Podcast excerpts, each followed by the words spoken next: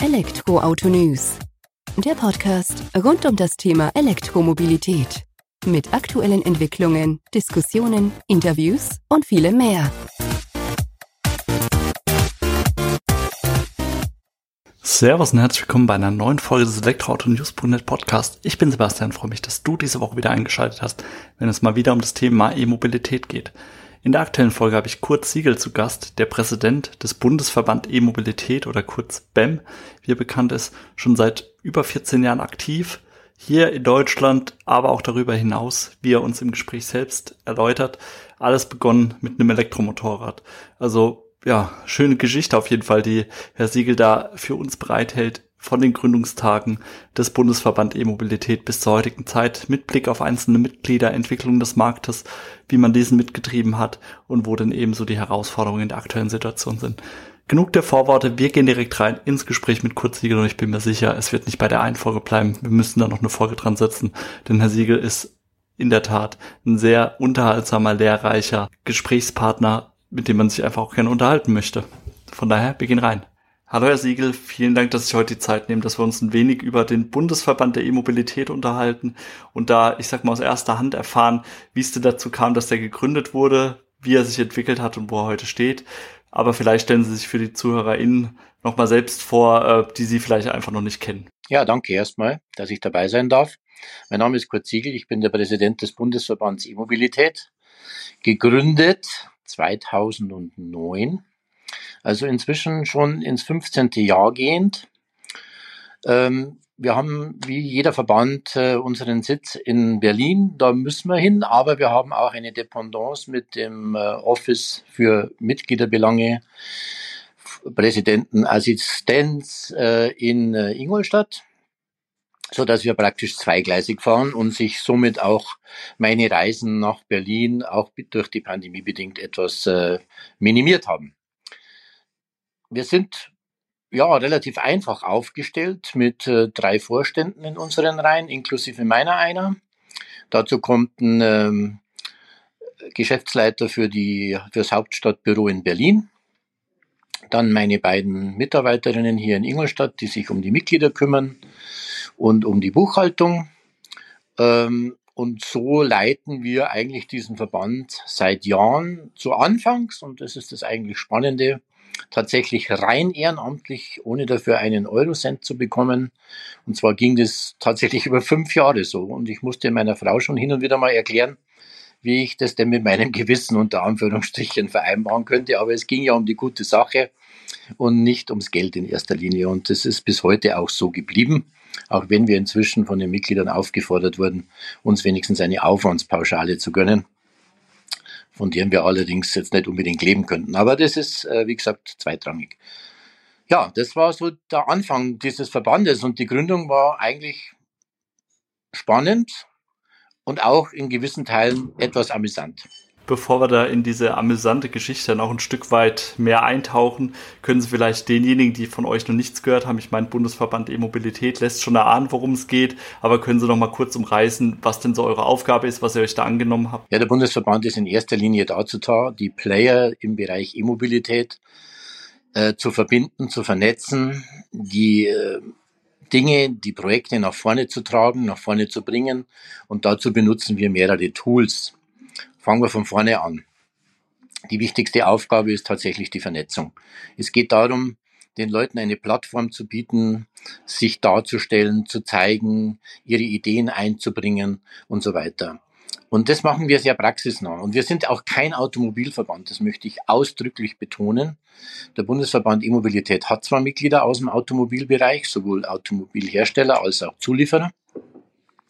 Aber wir sehen uns als Vernetzungsmodul im Bereich E-Mobilität, beginnen vom E-Bike bis hin zur Aviation. Also ob maritim, ob äh, Ladeinfrastruktur, alle diese Themen werden bei uns abgebildet und das bilden wir in erster Linie ab in unseren äh, 18 Arbeitsgruppen, an denen jeder teilnehmen kann, auch ohne Mitglied zu sein, dann natürlich gegen eine gewisse Gebühr und für unsere Mitglieder dann zu einem etwas besseren Preis.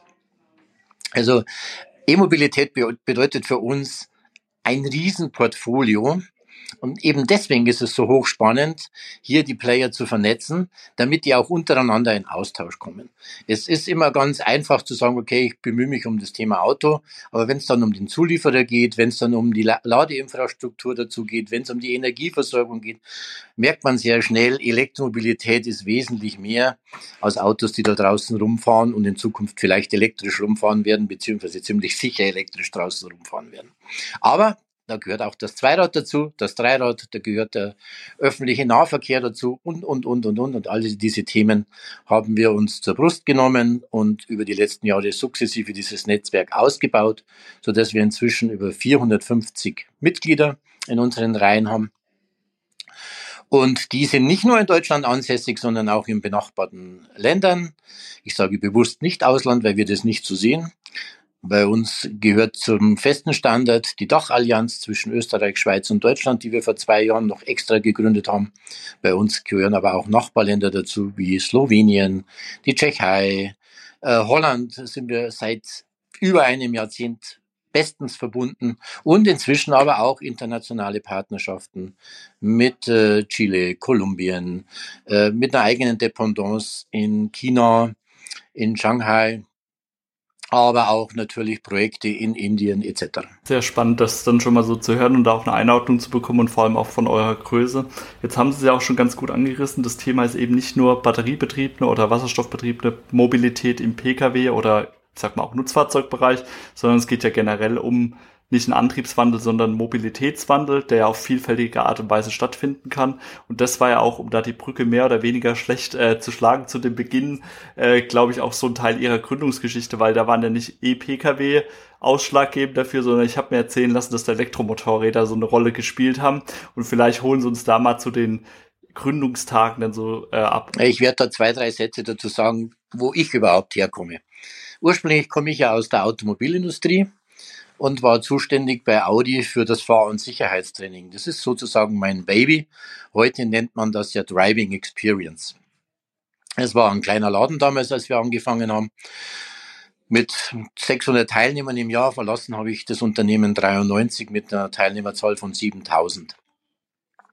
Über dieses äh, Fahrsicherheitstraining war ich natürlich angetickert zu allem, was Mobilität betrifft. Und äh, meine Affinität galt immer schon seit meinem 18. Lebensjahr, und darüber bin ich auch zur Audi AG gekommen damals, dem Motorrad, sprich dem Zweirad. Egal ob Fahrrad oder Motorrad, aber Motorrad ganz speziell. Ich habe inzwischen 350.000 Motorradkilometer auf dem Buckel. Und jetzt kommt's, die letzten 4500 Kilometer rein elektrisch mit einem Tourenmotorrad, was ja viele immer noch nicht glauben, dass das machbar ist, aber es funktioniert wirklich easy und es macht total Spaß und stellt alles bisher Dagewesene in den Schatten, um das mal vor, von vornherein sagen zu dürfen. Ja, wie kam es zu der ganzen Geschichte, dieser Gründung? Es ist eine relativ lustige Geschichte. Ich war mit äh, Familie, meiner Frau, den Söhnen Max und Moritz in äh, USA, in Kalifornien und ich bin auch äh, im Motorsport aktiv gewesen und wollte der Familie die Rennstrecke Laguna Seca zeigen. Und jeder, der Laguna Seca kennt, weiß, im Hintergrund sind da bereits Dünen, die äh, schon ein Stückchen hoch sind. Und als wir da waren vor Ort, fuhren in diesen Dünen Enduro-Motorräder die man zwar gesehen hat, aber nicht gehört. Und das hat mich stutzig gemacht. Da habe ich gedacht, okay, da muss man hoch, das muss man sich anschauen. Ich bin von Haus aus ein extrem neugieriger Mensch.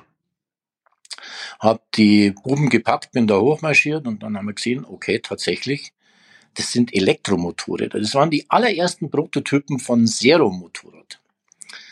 Und äh, dann bin ich ins Gespräch gekommen mit den Leuten, habe dann auch die Firma besucht ganz spontan. Die waren etwas überrascht, dass da plötzlich ein Deutscher in den gesegneten Hallen stand. Damals gab es ja so gut wie nichts. Das war ein Büro und eine Lagerhalle mehr oder weniger und ein paar Akkus, die da rumlagen, ein paar Rahmen, ein paar Bremsscheiben und sonst was. Und habe dann beschlossen, ich werde, nachdem ich aus dem Bereich Fahrsicherheitstraining komme und zu dieser Zeit zwei Trainingsgelände betrieben habe, einmal auf der Straße in der Nähe von Ingolstadt in Bergheim und dann in Großmehring Offroad, ich werde eine Elektro-Enduro-Schule gründen. Sehr zum Entsetzen meiner Frau. Schon wieder eine neue Idee. Kannte sie von mir ja. Und dann äh, habe ich tatsächlich sechs dieser Motorräder bestellt. Das waren tatsächlich die ersten, die nach Europa kamen, um dann hier mit Elektromotorrädern zu starten, eine Enduro-Schule. Es hat sich dann ziemlich schnell herausgestellt, dass das gar nicht so einfach ist. Äh, in Deutschland werden Motorräder nach Hubraum versteuert. Jetzt hat natürlich ein Elektromotorrad wenig Hubraum, dafür jede Menge Batterie. Ich habe dann versucht, das im Finanzamt klar zu machen. Das hat man nicht verstanden. Es gab auch damals keine Regelung dafür, tatsächlich nicht. Es gab gerade mal so eine, eine vage Regelung für Elektroautos. Das ist jetzt insgesamt 15 Jahre her, muss man dazu sagen. Da kam gerade der erste nationale Entwicklungsplan Elektromobilität der damaligen Regierung unter Angela Merkel. Dieses Papier habe ich mir dann durchgelesen, also 129 Seiten oder sowas waren das, äh, ziemlich sinnfreies Papier. Äh, da stand immer, könnte man, sollte man, wäre gut, aber nichts Verbindliches. Und sowas stört mich als Unternehmer. Und dann war ich noch auf einem Stammtisch zum Thema Elektromobilität in Pforzheim und da waren so richtig Pioniere der Elektromobilität. Da ging es um Segways, da ging es um die ersten Roller, die importiert wurden nach Deutschland und alle hatten die gleichen Probleme, keine rechtlichen Rahmenbedingungen. Man muss sich mal das auf der Zunge zergehen lassen. Damals war es tatsächlich so, dass ein Segway mit schmalen Rädern als einspuriges Fahrzeug geführt wurde in Deutschland. Das ist übrigens heute noch so. Aber mit den dicken Rädern dann zweispurig eingestuft werden musste. In Österreich hat man das einfach laufen lassen und gesagt, fahrt einfach, alles lustig, passt schon. In Deutschland ging es dann los mit der Bürokratie. Und da habe ich gemerkt, da ist irgendwas faul an der Sache. Ich kann nicht einen Entwicklungsplan aufsetzen, parallel aber keinerlei rechtliche Rahmenbedingungen haben. Und so habe ich damals dann beschlossen, den Bundesverband E-Mobilität zu gründen. Und das habe ich an diesem Stammtisch gesagt. Nicht wissend, dass man das ernst nimmt. Und als ich heimgefahren bin aus Pforzheim, rief mich ein gewisser Herr Müller, heute unser Büroleiter in Berlin und äh, Mitgründer des BEM an und sagt zu mir, sind Sie der Herr Siegel? Sag ja, der bin ich. Sie waren gerade in Pforzheim auf einem Stammtisch, da saß ein Spezi von mir und wir wollen in Berlin auch einen Bundesverband E-Mobilität gründen. Aber wir wissen nicht so recht, wie man das macht. Und dann hat mir der Herr Müller zwei Stunden zugetextet mit seinen Erfahrungen in Berlin etc. Und ich habe gesagt, wissen Sie was, Herr Müller, wir in Bayern, wir reden manchmal ein bisschen weniger, machen dafür mehr. Ich komme nach Berlin und wir gründen zusammen den Verband. Ja, er hätte drei Mitstreiter, sage ich, dann bringe ich vier mit, weil sieben brauchen wir. Äh, dann kriegen wir das schon irgendwie hin. Eine Woche später bin ich tatsächlich mit einem sehr, sehr guten alten Freund im Auto gesessen, Richtung Berlin. Damals natürlich noch kein Elektroauto. Ich darf gar nicht sagen, was es war. Das war den sein Firmenfahrzeug, ein 7er BMW. Und haben dann uns mit diesen drei Leuten aus Berlin getroffen, wir vier aus Bayern. Und haben dann bei einem Inder im Biergarten im Juli, also das ist jetzt fast genau äh, 14 Jahre her, äh, auf den Tag, den Bundesverband E-Mobilität gegründet. Mehr oder weniger tatsächlich so nach der Art, wie es Herr Merz immer ganz gern gemacht hat, nämlich auf dem Bierdeckel. Und wie startet dann die praktische Verbandsarbeit? Dazu braucht man natürlich auch ein Büro. In Berlin natürlich. Äh, da kam dann unser jetziger Büroleiter, der Herr Müller, und hat gesagt, ja, ich hätte da eine super coole Location in der Waldstraße. Da ist gerade ein neues Hotel gebaut worden, das Wall Street Hotel. Und da könnte man uns doch mal vorstellen. Und daneben ist eine Location, die ist super. Die kostet nur zweieinhalbtausend Euro im Monat. Und habe ich gesagt, ja, okay, wir haben jetzt gerade mal 1050, mit dem werden wir nicht weiterkommen. So, liebe Burschen, jetzt erkläre ich mal, wie Kaltakquise geht. Da sind wir in das äh, Hotel Wallstraße gestürmt. Ich habe mir den Geschäftsführer geben lassen, habe ihm dann erklärt, dass wir die neuen Nachbarn werden. Natürlich in Zukunft viele Gäste haben, was aber dann auch so eingetroffen ist äh, und gern ein Mitglied äh, hätten, nämlich das Hotel Wallstraße. Den Mitgliedsantrag hat man alles schon vorbereitet, hat alles unser lieber Herr Hepp gemacht und haben den am Tisch gelegt und der hat prompt unterschrieben. So hatten wir die ersten 3000 Euro an Bord und mit diesen 3000 Euro haben wir die erste Miete bezahlt. Das ist alles kein Blödsinn, das ist die Wahrheit, das kann man nachprüfen. Und äh, im Nachhinein bin ich ein bisschen stolz drauf, weil es gehört schon eine Portion Mut dazu, das einfach mal so zu machen. Aber es hat funktioniert und äh, wir waren alle agil, wir waren rege, wir haben dem Wall Street Hotel versprochen, eine Ladeinfrastruktur zu besorgen vor das Hotel. Haben wir auch umgesetzt, zwar ein Jahr später, aber es hat funktioniert. Wir haben dann sehr viel mit dem Senat in Berlin gesprochen, haben uns dort vorgestellt und so sind wir dann äh, nach und nach gewachsen. Und diese ersten Mitglieder sind natürlich jetzt nicht mehr heute alle unsere Mitglieder. Den einen oder anderen hat es zerlegt, der andere hat sich übernommen, aber sehr, sehr viele sind noch von der Basis da. Übrigens war eines unserer allerersten Mitglieder damals Tesla. Und zwar nicht Tesla als solches, sondern der Tesla Store damals geleitet von Greg Davis in München in der Blumenstraße. Und er hat gesagt, gut, hau diesen Vertrag her, ich unterschreibe. Das waren dann zwar geringerer Mitgliedsbeitrag, ich hab's nicht mehr im Kopf, wie viel es war. Aber auf jeden Fall waren die dann auch mit integriert. Und dann haben wir halt unsere Sachen verfeinert, haben uns transparenter gemacht, haben die Page verbessert und, und, und, und, und was halt alles dazugehört. Und waren halt immer ständig bei allen Veranstaltungen unterwegs, um Mitglieder zu finden, zu vernetzen, Projekte zu starten, Veranstaltungsreihen zu starten. Wir haben damals, muss man sich mal vorstellen, in dieser Situation ganz zu Anfang schon zusammen mit der Stadt Stuttgart und ENBW äh, die, äh, die Mopedflotte vorgestellt mit 500 wie hieß das jetzt? Mir fällt der Name gerade nicht mehr ein. El Moto hieß das Ding damals. Äh, und solche Geschichten, da haben alle nur noch den Kopf geschüttelt und gesagt, was macht ihr da alles, ja? Und ja, so sind wir gewachsen und gewachsen und gewachsen und bis wir halt Stand heute waren. Allerdings auch mit Höhen und Tiefen. Wir hatten zu Anfangs mal eine riesige steile Kurve nach oben, dann kam das tiefe Tal der Tränen man hörte plötzlich nichts mehr von einem nationalen Entwicklungsplan. Es kamen die Zweifler, die wir ja in Deutschland grundsätzlich haben und in anderen Ländern auch. Ah, das wird alles nichts werden und am Schluss wird es der Wasserstoff machen und wenn überhaupt und der Diesel hat Zukunft. Und dann kam uns nicht zuletzt eine Geschichte zugute und die hat es dann rausgerissen, wieder in die andere Richtung. Nicht von uns geplant, definitiv nein. Also das hat sich einfach ergeben. Das war der Dieselskandal und der hat dann nochmal einen neuen Auslöser gebracht. Vielen Dank, dass Sie uns da mal in die Geschichte reingeholt haben und ja, sehr amüsant und vor allem aber auch schön zu sehen, wie es dann trotz äh, Regularien, Rahmenbedingungen hier in Deutschland auch immer funktioniert, dass man Dinge doch vorantreiben kann und das relativ zügig, wenn man nur will und mit genügendem Nachdruck eben auch dabei ist. Jetzt haben Sie ja schon gesagt, dass im ersten Jahr schon direkt 90 Mitglieder mit am Start waren. Äh, 450 sind wir aktuell, wie Sie vorhin erwähnt haben. Und es gab ja auch einen gewissen Wandel davon. Vielleicht können Sie uns auch mal so ein Stück weit abholen. Wer waren denn so die ersten Mitglieder, abgesehen von dem Hotel und dem Tesla Store in München oder Hotel in Berlin, Tesla Store in München, äh, die mit reingekommen sind?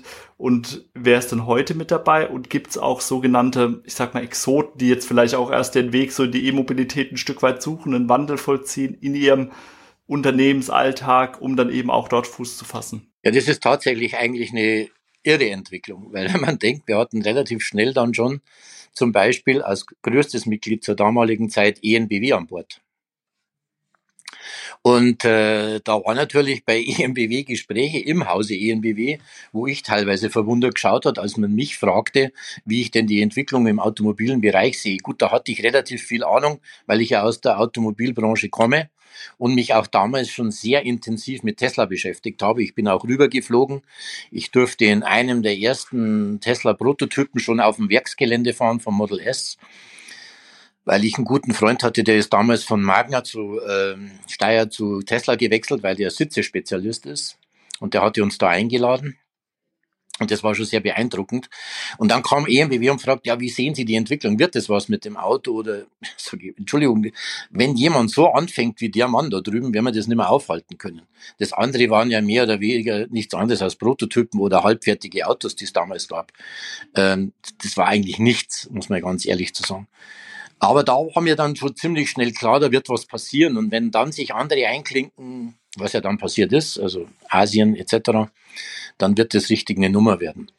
Und so kamen plötzlich, war plötzlich EMBW-Mitglied. Die haben uns dann leider vor fünf Jahren verlassen unter dem Motto, der Moor hat seine Schuldigkeit getan, der Moor kann gehen. Das ist übrigens bei vielen Firmen auch passiert, die gesagt haben, ja, der BM war jetzt ganz praktisch, die haben jetzt was bewegt, aber jetzt läuft's ja, jetzt brauchen wir die nicht mehr und dann treten wir wieder aus. Aber das ist normal, das ist Verbandsleben, das ist Geschäft. Damit können wir super gut leben, weil die Tendenz ist ja nicht negativ gewesen, sondern es ging ja weiter nach oben, plötzlich mit völlig neuen Playern. Und ähm, da kamen dann andere äh, Energieversorger auch oder kleine Stadtwerke, die gesagt haben, Mensch, wir müssen da was bewegen, wir haben das verstanden. Das waren die, die innovativ denken, wo auch ein Bürgermeister war, der einfach nicht auf der auf dem alten Pferd geritten ist, sondern gesagt hat, Mensch, lass mir, lass meine Gemeinde da ein bisschen Vorreiter sein. Dann kamen die berühmten Fotos der Bürgermeister Ladesäuleneröffnungen. Jeder kann sich noch erinnern. Jeder Bürgermeister hat irgendwo einen Stöpsel da reingesteckt in diese Ladesäulen und sich fotografieren lassen. Alles das waren die Entwicklungen. Die haben aber Spaß gemacht. Das war, das war schön. Es war, es waren kleine Erfolge, aber es waren Erfolge und auf diesen muss man aufbauen. Und da braucht man, wie ich es immer gerne nenne, den Club der Willigen und nicht den Club der ewig Gestrigen. Wir brauchen den Club der Willigen, die sagen, okay, da schließen wir uns an, da sind wir dabei, da kann man was bewegen und wir denken nicht rückwärts gerichtet. Das ist so eigentlich die Aussage, die ich dazu machen kann. Äh, da waren noch viele andere Mitglieder. Wir hatten Mitglieder aus Niederbayern, die sich vollkommen auf äh, Photovoltaik konzentriert haben die dann vom eigenen Geschäft überrollt wurden und einfach dem Bedarf nicht mehr gerecht wurden. Dann kam ja auch der Einbruch in der Solarbranche. Das gleiche hatten wir in der Windbranche erlebt. Die Politik hatte ja keinen Masterplan. Den hat sie bis heute nicht. Wenn wir einen Masterplan hätten, dann wäre das ein Masterplan, der Energie- und Mobilitätswende verbindet. Der fehlt gänzlich. Also den gibt es nicht. Sie finden den in keinem politischen Papier. Und diese leidigen Diskussionen jetzt, diese nur noch CO2-Debatte, die wird uns keinen Millimeter weiterbringen, sondern im Gegenteil, die wird uns einbremsen und mehr kaputt machen, als es eigentlich gut macht. Aber, und das ist das Schöne, wir durften diese Entwicklungen alle live miterleben, hautnah, direkt ich weiß nicht mehr, wie viele Kilometer ich runtergerissen habe. Ich bin dann zum Bahnfahrer geworden, weil ich es einfach mit dem Auto nicht mehr ertragen konnte, äh, diese ganzen äh, Termine abzuarbeiten. Interessant auch, mir wurden in Hamburg und Frankfurt und äh, Köln der rote Teppich ausgelegt für, für Podien, für Vorträge. In meiner eigenen Heimatstadt wurde ich kritisiert. Äh, das ist Ingolstadt. Ja, der wird die Autoindustrie zerstören, der wird unsere Stadt kaputt machen. Das waren die Aussagen hier. Ich musste mich von Bürgermeistern hier in meiner Heimatstadt angehen lassen. Also wirklich auf übelste Art und Weise. Als ich meinen ersten Tesla bekommen habe, das ist jetzt sieben Jahre her, wurde das Auto beschmiert an der Scheibe mit Lippenstift E-Arschloch, Entschuldigung, wenn ich das so sage. Und was alles sonst noch passiert ist, will ich hier gar nicht aufführen. Ich wurde von Vorstandsmitgliedern beim Essen in der Pizzeria angegangen. Hören Sie auf mit diesem Mist, Herr Siegel. Äh, das wird eh nichts, das ist alles ein Blödsinn. Das, noch, das ist gerade mal sieben Jahre her, das muss man sich mal vorstellen. Und jetzt wundert man sich, wenn man diese Unternehmen gerade direkt an die Wand fährt. Es ist himmelschade. Ich bin in dieses Unternehmen reingerannt, jährlich mehrere Mal. Ich habe versucht, Leute zu überzeugen. Ich habe es nicht geschafft. Es ist einfach nur traurig im Nachhinein. Aber spannend und das ist das eigentlich und äh, nie langweilig. Es waren, wenn ich die letzten 14 Jahre Revue passieren lassen in meinem wirklich ja sehr abwechslungsreichen Leben, waren das die spannendsten und schönsten Jahre, die ich je erlebt habe. Und äh, das kann einen ja, das, das kann einen keiner wirklich äh, nachvollziehen und zurückgeben, was man da alles erleben durfte. Also es war das Portfolio auch so breit.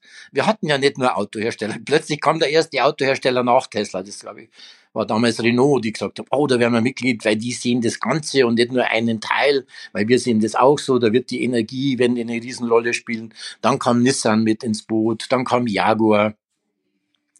Äh, witzigerweise halt alle nur keine Deutschen. Und das war mir aber auch klar und ich habe das auch immer wieder betont. Ich habe gesagt, Leute, äh, die haben einen Verband, ja, der heißt VDA. Da sollen sie gefälligst auch bleiben. Das passt ganz gut. Ich hatte mal ein Gespräch bei VW, werde ich nie vergessen. Da hat mir der VW-Mann gesagt, ja, Sie wir können bei Ihnen äh, äh, gar nicht Mitglied werden, weil wir haben ja Mitgliedschaft beim VDA. Und dann habe ich dem Herrn geantwortet, Sie wissen Sie, ich will gar nicht Sie. Ich weiß nicht, ob uns das Logo des VW-Konzerns gut tut im Verband, aber ich hätte gerne äh, Mitgliedschaften ihrer Töchter und da haben sie ja wunderbare. Ja, ich denke nur an Elli oder was gab es damals im Sharing-Bereich, dieses neue Unternehmen. Mir fällt gerade der Name nicht ein, das sie gegründet haben. Das sind die Themen, die uns interessieren. Uns interessiert die Mobilitätswelt. Uns interessiert nicht das Auto als solches. Das ist ein Teil davon. Wenn sich natürlich ein Jaguar im Taxigeschäft engagiert oder jetzt im induktiven Laden, äh, am Unterboden, auf der Straße mit Intis und so weiter, dann macht es Sinn. Dann ist es für uns interessant. Und äh, irgendwann wird sich da der Spieß auch drehen und die Leute werden das erkennen. Was wir ja jetzt auch schon auf Messen erleben, ich nehme nur als Beispiel die Leitmesse schlechthin für den Energie- und Mobilitätsbereich, die Power to Drive beziehungsweise Intersolar kombiniert mit der Speichermesse in München. Und wenn da die ersten Autohersteller auftauchen und die großen Stände hinbauen, dann weiß man, was die Uhr geschlagen hat. Und ich gebe einmal den Tipp jetzt gerade zum Beispiel für die IAA, holt euch noch Karten, das könnten eventuell die letzten sein, rahmt euch die ein, vielleicht werden die irgendwann mal wertvoll. Das ist doch schön zu hören, also auch nochmal von Ihnen, was ich jetzt mitgenommen habe, dass es Ihnen in den letzten 14 Jahren nie langweilig geworden ist, das ist doch eine tolle Aussage, die man da treffen kann, wenn man sowas ins Leben gerufen hat und dann auch vorantreibt. Das finde ich, das vermitteln Sie auch ganz gut mit Ihren Geschichten, die Sie uns hier erzählen und mit der, nicht mal Geschichte hört sich jetzt so abfällig an, aber einfach mit der Historie, die Sie uns jetzt ja. dargelegt haben. Und für mich wäre es noch interessant oder bestimmt auch für unsere ZuhörerInnen, haben Sie vielleicht noch so ein, zwei exotische Mitglieder jetzt in BW, die Hersteller kann man alles nachvollziehen. Mir wurde im Vorfeld beispielsweise Kreisel aus Österreich genannt, die ja eigentlich aus einem ganz anderen Feld kommen. Vielleicht können Sie da noch mal so den Ausblick drauf geben. Ja, alleine die Geschichte, wie wir zu Kreisel gekommen sind, das beruht ja wieder auf meiner Affinität zum Zweirad. Äh, weil ich habe in einem österreichischen Motorradmagazin namens Reitwagen, witziger Name finde ich für ein Motorradmagazin, die Geschichte von äh, Johammer gelesen damals. Äh, dann haben wir gedacht, was ist denn das? Dann sehe ich die Bilder, denke mir, wow, wie abgespaced und abgefahren ist das. Hat natürlich wieder meine Neugierde geweckt und ich bin sofort zu diesem Erfinder und Bauer dieses Motorrads gefahren, nämlich nach Oberösterreich, äh, in der Nähe von Freistadt, wo die Kreisels saßen habe mir dieses Ding angeschaut, war total verliebt. Äh, man kann es hassen oder lieben, es gibt nichts dazwischen bei dem Teil. Äh, ist einfach jetzt noch der Zeit um zehn Jahre voraus. Sie haben keine Armaturen, sie haben die Armaturen im Rückspiegel, sie starten per Wireless Line mit einem Armband etc. Damals, das muss ich sich vorstellen. Ich habe das Motorrad jetzt dann seit acht Jahren, weil ich habe mir dann eins bestellt und gekauft. Äh, äh, für mich privat, weil ich eben, wie gesagt, Motorradaffin bin. Und ähm, hat jetzt so viel Spaß mit dem Ding und auch mit dieser Truppe um den Hans Hammerschmidt, der das erfunden hat. Wir sind dann zum Farker See gefahren, zum Harley-Treffen mit sieben Johammer, das muss man sich mal vorstellen. Jede in einer anderen Farbe und die Farbe waren schon teilweise, die Farben waren schon teilweise extrem äh, verrückt, weil das war lila genauso dabei wie Mint. Und äh, wir sind am Halle-Treffen am Fackersee und auf den Pässen darüber gefeiert worden. Die, die, die Halle-Fahrer haben die totalen Open Mind gehabt und gesagt, wow, was ist denn das? So werden wir vielleicht in 10, 15 Jahren auch mal fahren. Und das war Spaß pur. Und über diese Geschichte habe ich die Kreiselbrüder entdeckt, weil die haben zusammen am Anfang mit diesem Hans Hammerschmidt eigentlich Akkus entwickelt und Akkus äh, gebaut, aber halt schon immer einen Ticken weiter vorn mit Kühlung, mit Kühlflüssigkeiten, mit speziellen äh, äh, mit, mit, mit spezieller Konfiguration. Und dann bin ich von diesen Kreisels nicht mehr weggekommen, habe den Markus Kreisel persönlich kennengelernt, habe ihm erzählt, was wir machen. Er hat mir erzählt, was er machen will, also Prototypenbau in allererster Linie. Da geht es ja nicht um Serienfertigung von Akkus. Einfach immer der Zeit einen Ticken voraus sein, stationäre Anlagen, was sie jetzt alles machen und umsetzen und bereits in der Praxis immer wieder bewiesen haben, dass sie einen Ticken weiter sind als alle anderen. Ich muss dazu sagen, das ist der Beweis dafür, ist mein Akku in der Johammer, ist jetzt acht Jahre alt. Wir haben den mal vor kurzem gemessen. Der hat jetzt noch eine Leistung von 98,7 Prozent. Äh, und äh, das ist schon schier unglaublich und ist völlig unkompliziert im Handling. Das kommt auch noch mit dazu. Das Einzige, was da meine Schwäche war, war das Ladegerät als solches, aber auch das ist handelbar. Aber dann, dann hat mich diese Kreisels einfach nur noch fasziniert. Ich durfte dann auch beiwohnen beim, bei der Eröffnung ihres neuen, äh, ihrer neuen Firma. Und da war mir klar, das ist Innovation pur. Da gibt's nur komplett Verrückte, ja, die einfach nicht nur denken und nicht nur äh, ausdenken, sondern machen. Die setzen es um. Und wenn man sieht, das Kundenportfolio heute von einer Firma Kreisel ist einfach sensationell. Ich vergleiche das auch gerne mit dem äh, Mate Rimac äh, in äh, Istrien, den ich ja auf der Emilia kennenlernen durfte, als ich die erste E-Milia gefahren bin. Bitte nicht Millimilia, sondern E-Milia. Das ist auch schon wieder 13 Jahre her. Ähm, mit einem Tesla Roadster damals, den mir die Firma Yubi, auch so ein Exote aus Mitglied, die haben damals Windanlagen und Solaranlagen gebaut zur Verfügung gestellt hatte. Wir haben einfach mal das Auto so hingestellt und gesagt, ja, der Siegel, der ist einmal Rallye gefahren und der kennt sich aus, den lassen wir mal da fahren. Äh, Habe ich dann auch gemacht und äh, da finden dann diese Leute zusammen, diese Denkfabriken, äh, diese Macher, die einfach nur umsetzen und nicht nur drüber quatschen. Und das ist ja das, was eigentlich die große Krux ist, dass viel zu viel gequatscht wird und viel zu wenig gemacht wird. Also das ist das, was mich animiert hat. Und das sind diese Exoten, wo ich meine, äh, die aber inzwischen etabliert sind. Und äh, da gab es aber auch e Exoten wie die Firma E-Wolf damals, die fällt mir gerade spontan ein, die dann gleich mal einen Rennwagen hingestellt haben. Äh, Kreisel übrigens hat ja das schnellste Rennkart damals elektrisch gebaut. Es wurde ja dann, glaube ich, sogar in Ischgl äh, demonstriert und vorgestellt, hat einen Weltrekord aufgestellt. Und dann kam Ewolf mit einer Palette an Fahrzeugen, das dann sogar bis in den Nutzfahrzeugebereich ging. Diese Firma war halt, wie so oft in Deutschland, zu früh und zu schnell. Und bei uns werden halt viele Innovationen äh, durch die Regierung den Lobbyisten geschuldet ausgebremst. Äh, wir haben das gerade erlebt wieder vor kurzem mit Sonosion, wir haben das erlebt mit Street Scooter. Ja, und wer macht's jetzt? Jetzt machen es die Amis. Wer weiß, was dann noch sonst passiert. Und wir haben auch das erlebt bei unserem Mitglied Intec mit den Umrisssätzen für Omnibusse. Ja, die gehen halt jetzt dann nicht nach Deutschland, sondern nach Afrika, nach Indien oder sonst irgendwo hin. Die Wertschöpfung wird auch dann dort bleiben, was auch von uns gewünscht und gut ist, weil dort sollten wir Arbeitsplätze schaffen. Äh, damit eben auch andere Dinge in den Griff bekommen werden. Wir denken da schon sehr weit. Also wir sind da nicht äh, beschränkt auf eine, auf eine Insel Deutschland oder Europa, sondern E-Mobilität muss einfach weltweit gedacht werden, weil die Welt tut es auch. Und es ist völlig egal, ob Asien, Indien, Afrika oder Nord- oder Südamerika. Das wird so kommen und es zeigt ja wieder ein Unternehmen, wie es geht.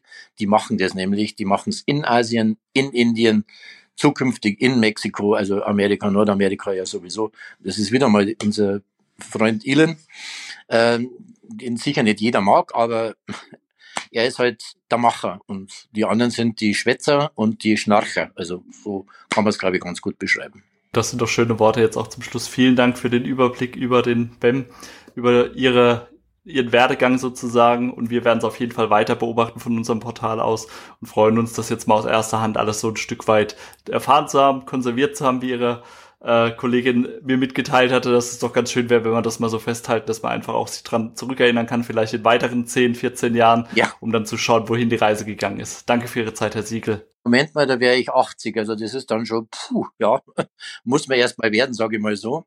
Mir ist aber eines noch ganz wichtig zum Schluss zu sagen. Alles das geht nicht alleine. Das geht immer nur mit einem Team. Und es geht nur mit diesem Club der Willigen und den Unterstützern, die auch mal bereit sind, etwas zurückzustellen, um für die Sache zu kämpfen. Ansonsten ist es nicht möglich. Das beginnt im Büro, das endet draußen vor Ort. Ansonsten keine Chance. Vielen Dank.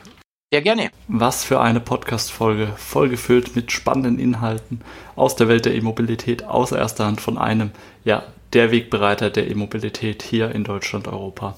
Ich hoffe, dir hat die Folge gefallen. Schalt gerne bei der kommenden Folge wieder ein, wenn es mal wieder um das Thema E-Mobilität, Elektroautos und Mobilität geht. Mach's gut, bis dahin, ciao.